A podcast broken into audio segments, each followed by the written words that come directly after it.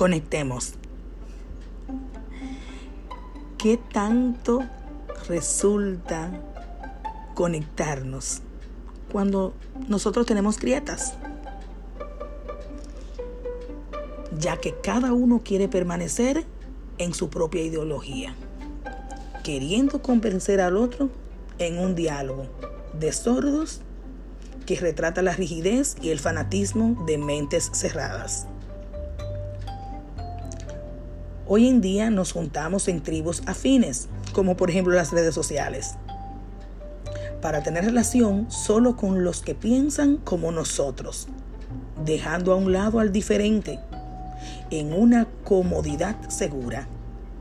E incluso acostumbramos a formar nuestro propio criterio según lo que otros dicen y que quizás no estamos de acuerdo. Lo tomamos a lo personal. Señores, es tanta la falta de escucha de cualquier clase que el filósofo Byung Chul Han imaginó que en el futuro habrá una profesión de oyente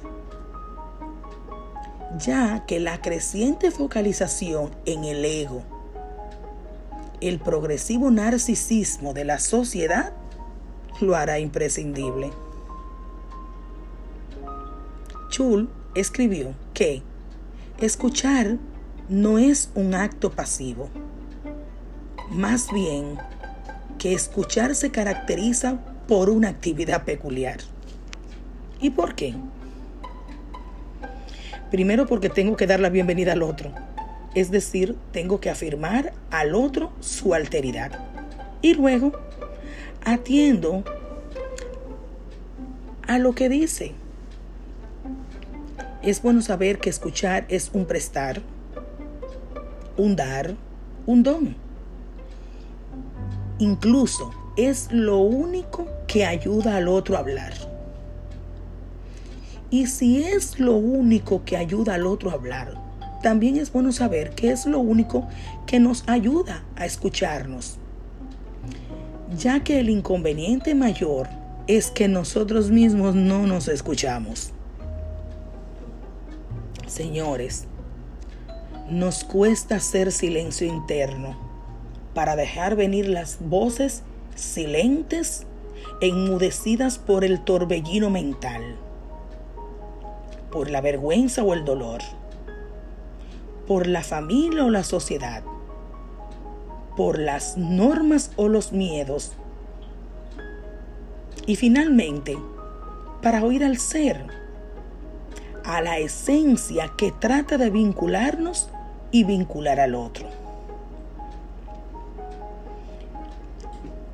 Es bueno que sepamos que cuando me escucho, puedo escuchar al otro es bueno también saber que esto es una sinergia que nos enriquece y profundiza, que nos une y muy importante, nos iguala.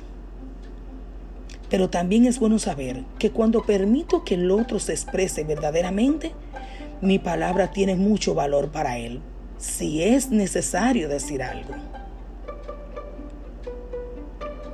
Un gran desafío en estos tiempos es el silencio y sobre todo en este medio de tanto ruido real y digital con todo lo que estamos viviendo. Es lo que nos conectará a la vida en todo su esplendor. Quiero pedirte que te demuestre y que te des la oportunidad de conectarte con los demás. Que aprendas a silenciarte, que sanes tus grietas que escuches al otro. Dale la oportunidad de expresión total.